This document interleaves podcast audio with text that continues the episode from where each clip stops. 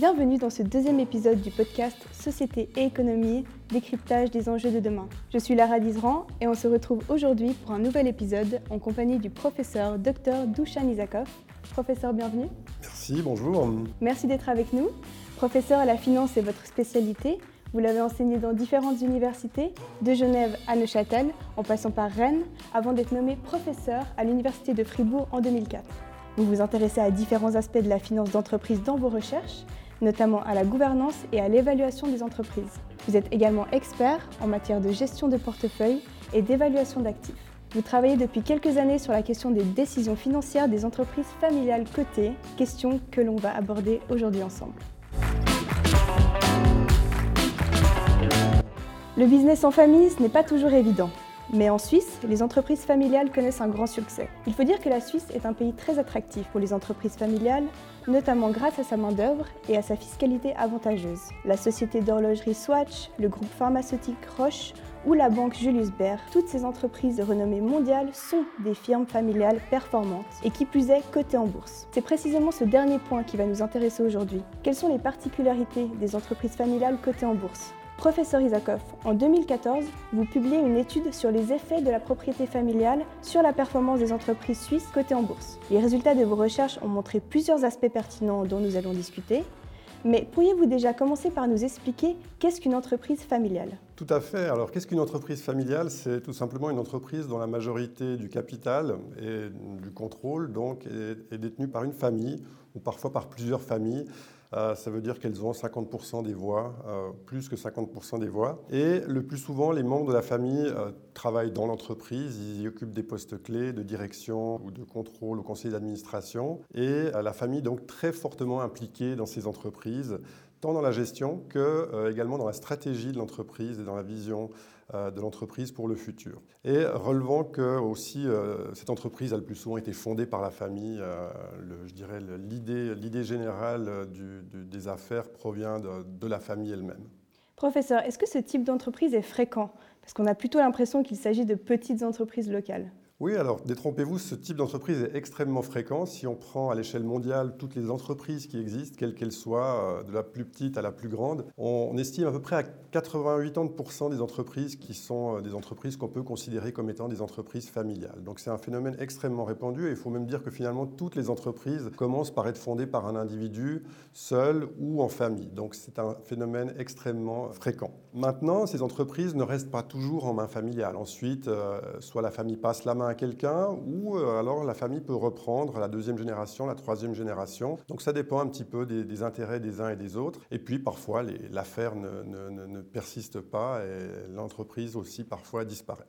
Donc certaines de ces entreprises familiales sont cotées en bourse. Pourquoi une entreprise familiale souhaiterait finalement entrer en bourse? Alors, une entreprise familiale souhaiterait entrer en bourse pour euh, essentiellement trouver assez de capital, c'est-à-dire qu'elle a, elle a des plans d'expansion qui sont très importants et aller frapper à la porte de sa banque, ce n'est pas suffisant. Elle a besoin de beaucoup plus d'argent que ce qu'une banque pourrait lui fournir. Par conséquent, elle doit aller sur les marchés financiers qui, eux, drainent beaucoup d'épargne, beaucoup d'argent, en fait, d'épargnants divers et variés, qui permettront à l'entreprise de financer ses projets de très grande envergure.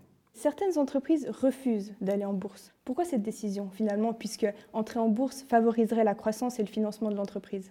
C'est tout à fait correct. Certaines entreprises se refusent à ce pas pour différentes raisons. La principale, je dirais, c'est que les entreprises génèrent suffisamment d'argent, elles font suffisamment de bénéfices, elles sont assez profitables pour pouvoir réinvestir ces profits et croître. Et dans ce contexte-là, euh, elles n'ont pas besoin finalement des marchés financiers. D'autres préfèrent s'abstenir parce qu'elles ont peur qu'en ouvrant leur capital à d'autres actionnaires, ces autres actionnaires viennent un petit peu se mêler de leurs affaires et dire qui ne sont peut-être pas d'accord avec la manière dont la, famille gère l'entreprise, voire même éventuellement perdre le contrôle de l'entreprise. Si beaucoup d'actionnaires achètent une grande fraction du capital, peut-être que la famille pourrait perdre en fait les rênes de l'entreprise et l'entreprise ne lui appartiendrait plus par conséquent. Donc les entreprises éviteront de rentrer en bourse de ce fait-là. Et puis je dirais peut-être un troisième élément qui est aussi une question de transparence. Certaines familles souhaitent rester très discrètes dans certains, certains secteurs d'affaires. Elles ne souhaitent pas faire beaucoup de publicité sur, sur elles-mêmes et par conséquent, la bourse nécessite aussi une certaine transparence de la part de ces entreprises qu'elles ne souhaitent pas, euh, ne souhaitent pas donner en fait au marché. Alors, il me semble qu'un actionnaire qui détient plus de 20% des droits de vote a un grand pouvoir sur cette entreprise. Est-ce correct? Tout à fait, c'est parfaitement correct. A priori, on se dirait que pour contrôler une entreprise, il faut 50% des droits de vote, plus une voix, bien sûr. Mais dans la réalité, c'est un peu différent. C'est sûr que si vous avez 50% des droits de vote, vous contrôlez totalement l'entreprise. Mais dans la réalité, au fond, lorsque vous avez déjà 20% du capital des droits de vote et que vous êtes le plus grand actionnaire, l'actionnaire majoritaire, comme on dit, eh bien, dans ce contexte-là, si vous n'avez pas d'autres grands actionnaires, ça suffit pour asseoir votre pouvoir, car comme vous êtes le plus gros, vous pouvez déjà placer des représentants de, cet actionnaire au conseil d'administration ce qui donnera plus de contrôle. Et surtout, les autres actionnaires seront tous de petite et ne pourront pas finalement s'opposer à ce grand actionnaire. Donc, dans la littérature euh, académique qui fait de la recherche sur ces entreprises, ce seuil est souvent considéré comme 20%, comme suffisant pour contrôler une entreprise, ce qui peut paraître un peu paradoxal euh, du point de vue extérieur. En Suisse, il y a des entreprises familiales cotées en bourse. Est-ce qu'il y en a beaucoup? Alors en Suisse, on a pas mal d'entreprises familiales qui sont cotées en bourse. On estime, euh, nos travaux ont montré qu'il y a à peu près un tiers de ces entreprises qui sont des entreprises euh, qu'on peut considérer comme familiales. Il faut aussi dire que la définition est un petit peu floue. Il n'y a pas un consensus absolu, mais si je reprends ma définition des 20% des droits de vote, dans ce cas-là, on considère qu'un tiers des entreprises en Suisse sont des entreprises familiales. Un deuxième tiers est constitué d'autres entreprises qui ont un grand actionnaire également, mais qui n'est pas une famille. Ça peut être par exemple une autre entreprise, ça peut être l'État, par exemple, dans le cas de Swisscom, ou alors ça peut être une institution voire même un individu qui n'a pas fondé l'entreprise, mais qui souhaite détenir l'entreprise pendant un certain temps pour la revendre ultérieurement et éventuellement faire un profit. Et enfin, le troisième tiers est constitué de ce qu'on appelle des entreprises à actionnariat dispersé, où euh, finalement il n'y a pas de grand actionnaire. Personne ne détient une grande partie du capital, donc l'actionnariat est complètement diffus, comme on dit. Et par conséquent, ici, euh, il n'y a personne qui contrôle vraiment, ne peut pas attribuer le contrôle à quelqu'un. Euh, et on parle d'entreprises actionnariat diffus. Par exemple, en Suisse, si on prend une très grande entreprise comme Nestlé, euh, Nestlé a à peu près 150 000 actionnaires et il y a juste un ou deux actionnaires qui atteignent le seuil des, 3% de, de droits de vote, mais ce n'est pas suffisant pour influencer toutes les décisions et la stratégie notamment que, que prendra Nestlé. Nestlé est forcément une entreprise très renommée en Suisse. Est-ce que vous avez un exemple d'une entreprise familiale qui est aussi dans ce cas-là, mais qui est peut-être moins renommée que Nestlé?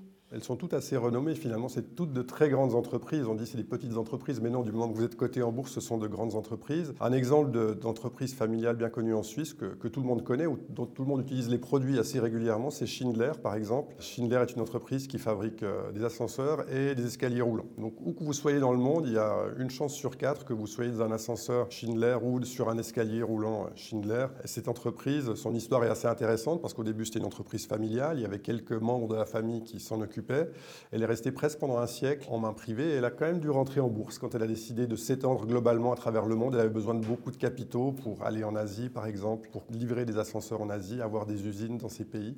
Euh, et donc ça nécessitait énormément de capital et par conséquent, elle est rentrée en bourse. Vous l'avez mentionné juste avant, environ un tiers des entreprises en Suisse sont des entreprises familiales. Qu'en est-il de la situation dans le monde et en Europe?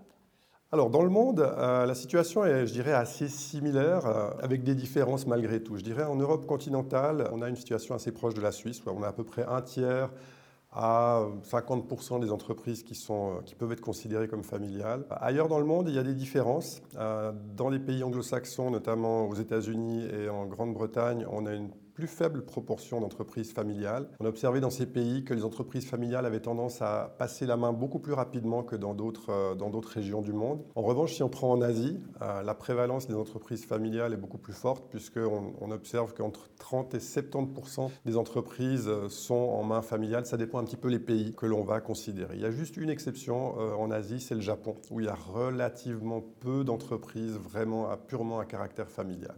Professeur, en quoi ces entreprises familiales sont-elles véritablement différentes des autres entreprises cotées en bourse?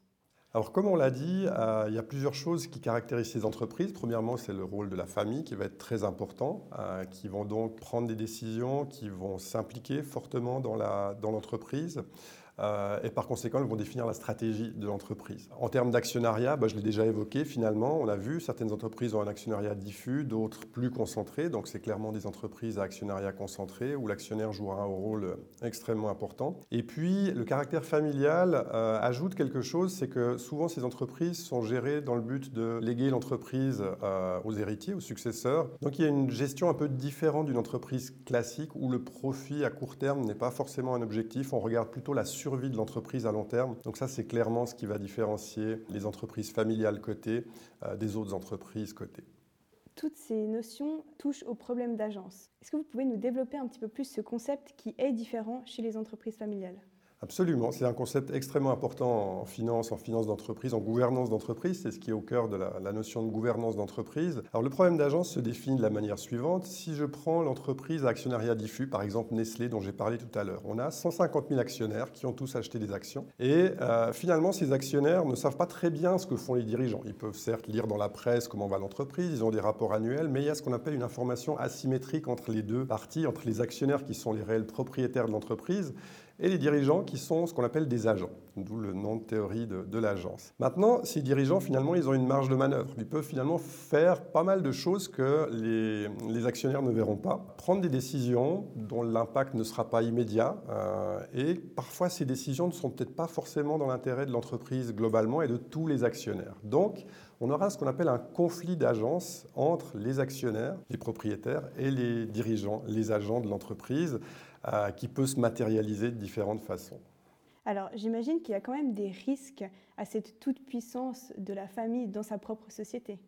Absolument, il y a des risques parce que en fait, ce qu'on documente, c'est un autre conflit d'agence cette fois-ci, non pas entre actionnaires et propriétaires, mais entre actionnaires eux-mêmes. Les actionnaires majoritaires, c'est-à-dire la famille, peut prendre des décisions qui sont qui vont au détriment éventuellement des, petits actionnaires, des actionnaires minoritaires comme on les appelle, des décisions qui ne seront peut-être pas créatrices de valeur ou même éventuellement dans le pire des cas qui pourront euh, détourner en fait les fonds de l'entreprise euh, au euh, au profit de la famille. On a par exemple un exemple qui avait fait grand bruit au, début au, début du siècle, où on a eu beaucoup de scandales financiers liés à la gouvernance d'entreprise. Et en Italie, il y a une entreprise euh, qui était active dans l'industrie laitière, qui s'appelle Parmalat. Et on s'est aperçu euh, a posteriori qu'en fait, la famille utilisait les fonds de cette entreprise pour euh, ses propres fins, finalement. Ils ont par exemple acheté un club de, football euh, parce que le, dirigeant, euh, en l'occurrence, était passionné de football. Donc ils ont décidé de s'offrir un club avec les fonds de l'entreprise. Ils ont aussi diverti les fonds dans d'autres domaines également. Donc ça, c'est vraiment un cas extrême où évidemment les actionnaires minoritaires ont été spoliés par la famille. Donc c'est un risque puisque évidemment, on est dans le même cas. Les actionnaires minoritaires ne savent pas exactement ce que fait la famille. Hein. On est toujours en information asymétrique et par conséquent, on pourrait imaginer que qu'il y ait ce genre de, choses qui se matérialisent. Donc ça, c'est un, ça, c'est un problème d'agence qui peut également se matérialiser avec les entreprises dites familiales. Est-ce que juridiquement, il existe des réglementations pour éviter ce genre d'action extrême motivée par la famille? Alors évidemment, ce dont je vous parlais serait punissable. Maintenant, il faut encore pouvoir le documenter jusqu'à ce que le scandale n'éclate, jusqu'à ce que cette entreprise fasse faillite parce qu'elle s'était beaucoup trop endettée finalement pour pouvoir satisfaire ses besoins.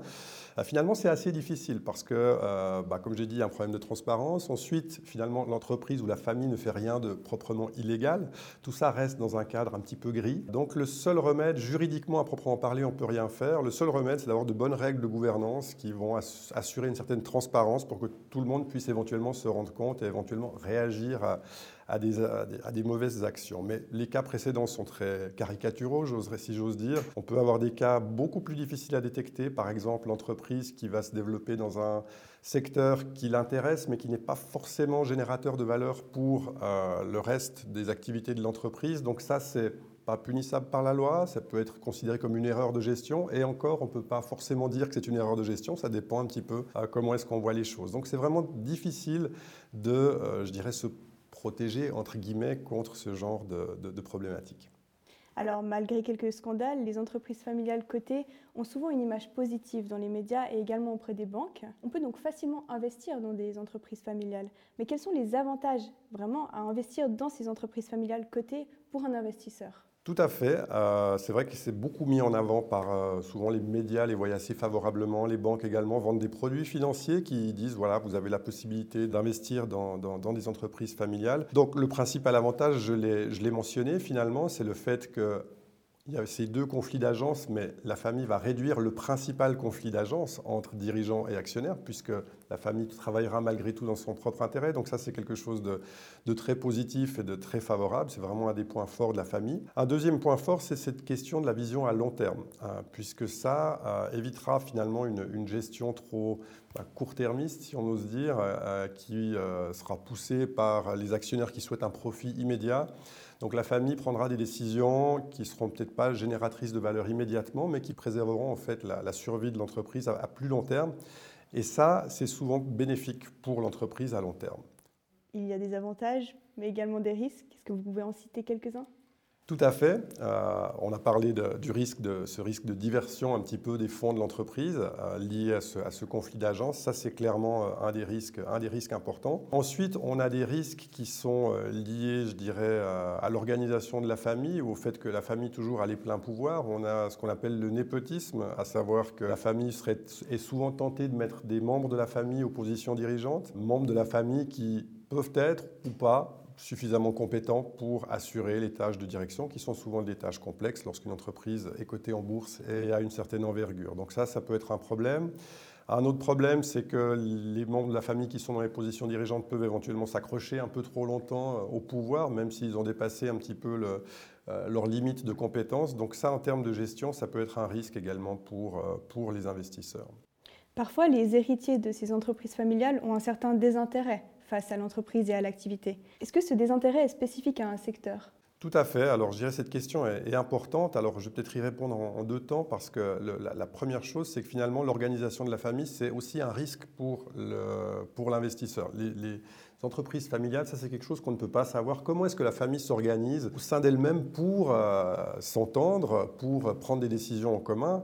Lorsque vous avez euh, une génération ou deux générations, c'est facile, mais lorsque vous avez cinq générations avec beaucoup de ramifications, ça fait beaucoup de monde et ça peut être compliqué de mettre tout le monde d'accord. Donc l'organisation de la famille est très très importante et, la génération finalement de la famille est aussi très importante. Donc maintenant la question des héritiers, c'est une question clé. Parfois les héritiers se désintéressent fondamentalement de, l'entreprise pour différentes raisons. Euh, ça peut être tout simplement parce qu'ils ne sont pas formés ou finalement euh, ils n'ont ils ont pas fait l'effort de s'investir là-dedans ou la famille n'a peut-être pas intéressé à ce qu'eux-mêmes s'investissent dans l'entreprise. Mais ça c'est vraiment, je dirais, propre à la famille. C'est pas vraiment propre au secteur. C'est un bon point, on pourrait se dire certains secteurs sont plus touchés que d'autres. non, en fait on voit que ça ça arrive un peu dans différents secteurs. Ça peut être des secteurs industriels, dans des secteurs de services. Mais c'est extrêmement important parce que l'entente au sein de la famille euh, peut être un, atout, mais ça peut être un risque. S'il y a des, parfois des luttes familiales peuvent conduire à, la disparition de l'entreprise purement et simplement. Il y a des exemples célèbres récents. Euh, la célèbre maison de couture Versace, par exemple, une, lutte familiale très importante a amené à la perte en fait de cette, de cette maison de, de, haute couture qui était, euh, qui était pourtant florissante à une certaine époque. Alors finalement, les investisseurs font face à des avantages et à des risques, mais que sait-on de la performance de ces entreprises familiales? Parce qu'au final, c'est ce qui intéresse aussi euh, ces investisseurs. Absolument, c'est la question critique. Finalement, c'est pour ça qu'on s'y est intéressé, puisqu'on a, on a ces deux, finalement, ces deux facettes de l'entreprise familiale, des facettes positives et des facettes négatives. Maintenant, la question, c'est qu'est-ce qui prime? Donc, que sait-on au niveau de la performance et que sait-on pour les gens qui investissent dans ces entreprises qui sont cotées en bourse? Alors, on va peut-être répondre à la question. Il y a plusieurs niveaux de réponse à la question. La première euh, question, c'est la performance absolue, sans parler des investisseurs pour le moment. Donc, la, la question de la performance, on y répond en regardant le bénéfice. Est-ce que ces entreprises génèrent plus de bénéfices euh, que les autres entreprises. Donc là, on va le regarder avec une mesure euh, qui s'appelle le rendement des actifs, où on ramène le bénéfice à la taille de l'entreprise et on compare toutes les entreprises qui sont cotées à la bourse suisse. On regarde euh, les familiales contre les autres types d'entreprises. Qu'est-ce qu'on s'aperçoit? On s'aperçoit que les entreprises familiales sont plus profitables. Donc elles arrivent à utiliser plus efficacement leurs capitaux et donc à investir, euh, à dégager en tout cas plus de profits que les autres. Alors deuxième question, c'est la question de la valorisation en bourse, c'est-à-dire comment est-ce que les investisseurs euh, finalement perçoivent ces sociétés. Donc là, on va utiliser une deuxième mesure qui s'appelle le Q de Tobin, euh, qui est une mesure où on ramène en fait la valeur de marché des actions à leur valeur comptable.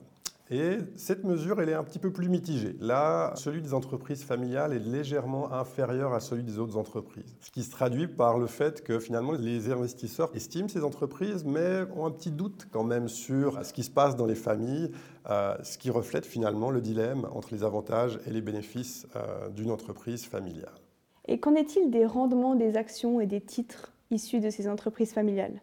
C'est la question. on arrive à la question finalement qui est importante pour les investisseurs. Qu'est-ce que moi qui investis 100 francs ou 1000 francs ou 10 000 francs dans une entreprise familiale, qu'est-ce que je vais en retirer? Est-ce que j'ai meilleur temps d'investir mon, épargne dans une entreprise familiale ou dans des entreprises telles que Nestlé, UBS ou d'autres entreprises à capital dispersé. Alors ce qu'on a regardé, on a regardé ça d'assez près euh, sur une longue période, parce que pour répondre à la question, on ne va pas s'arrêter juste sur une année, on est obligé de le faire sur une longue période, donc on a pris 10 ans d'observation, et on a calculé en fait la variation des cours boursiers, donc la plus-value boursière qu'on peut obtenir en investissant dans ces entreprises sur cette longue période en comparant entreprise familiale et entreprise non familiale, si on veut bien. Et ce qu'on s'aperçoit, c'est que, alors après, bien sûr, techniquement, il y a toutes sortes de méthodes d'ajustement, il faut ajuster pour le risque, etc. Ce qui ressort de nos travaux, c'est qu'on a à peu près entre 2 et 7 de surperformance par année pour les entreprises familiales. Donc, une fois qu'on a ajusté pour le risque, ce qui se traduit sur notre période de 10 ans par une surperformance de 30 à 70% pour euh, les entreprises euh, familiales. Donc, par conséquent, c'est extrêmement intéressant pour les investisseurs euh, d'investir dans ce genre d'entreprise.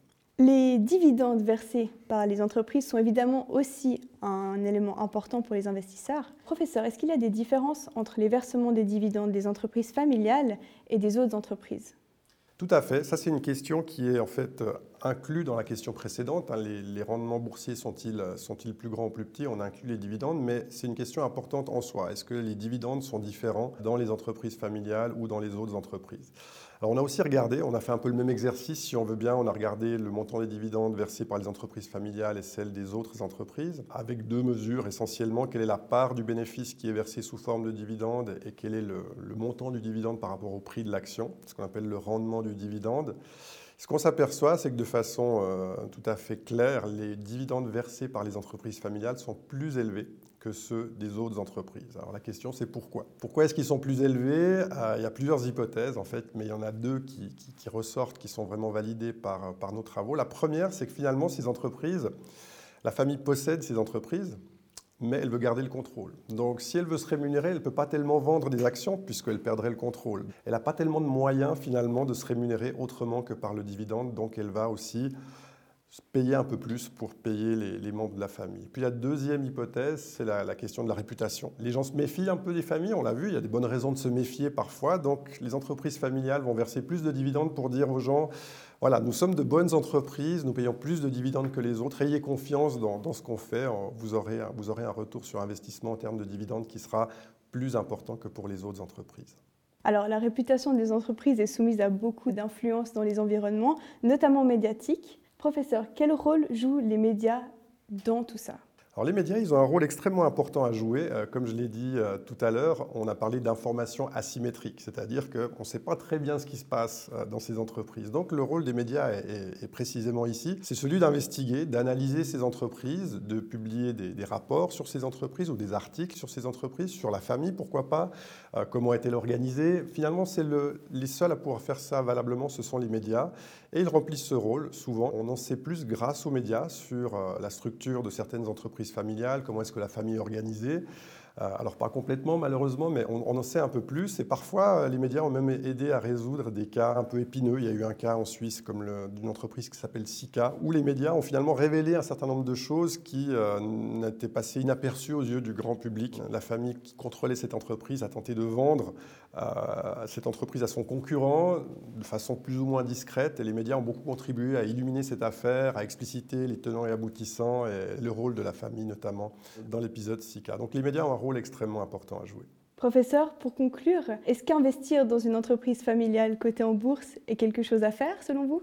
Alors la réponse est clairement oui, mais avec prudence évidemment. Euh, il faut bien regarder un petit peu euh, la structure de la famille, la structure de l'entreprise aussi. Euh, donc certainement c'est un premier critère de choix, mais après il faut peut-être un petit peu affiner encore pour regarder exactement comment est organisée la famille. Professeur, merci beaucoup d'avoir participé à cet épisode. Je vous remercie euh, en tout cas. Merci à vous, à toutes et à tous de nous avoir écoutés. On se retrouve très prochainement pour un nouvel épisode du podcast de Société et Économie Décryptage des enjeux de demain. N'oubliez pas de vous abonner au podcast et de nous donner vos retours sur les réseaux sociaux.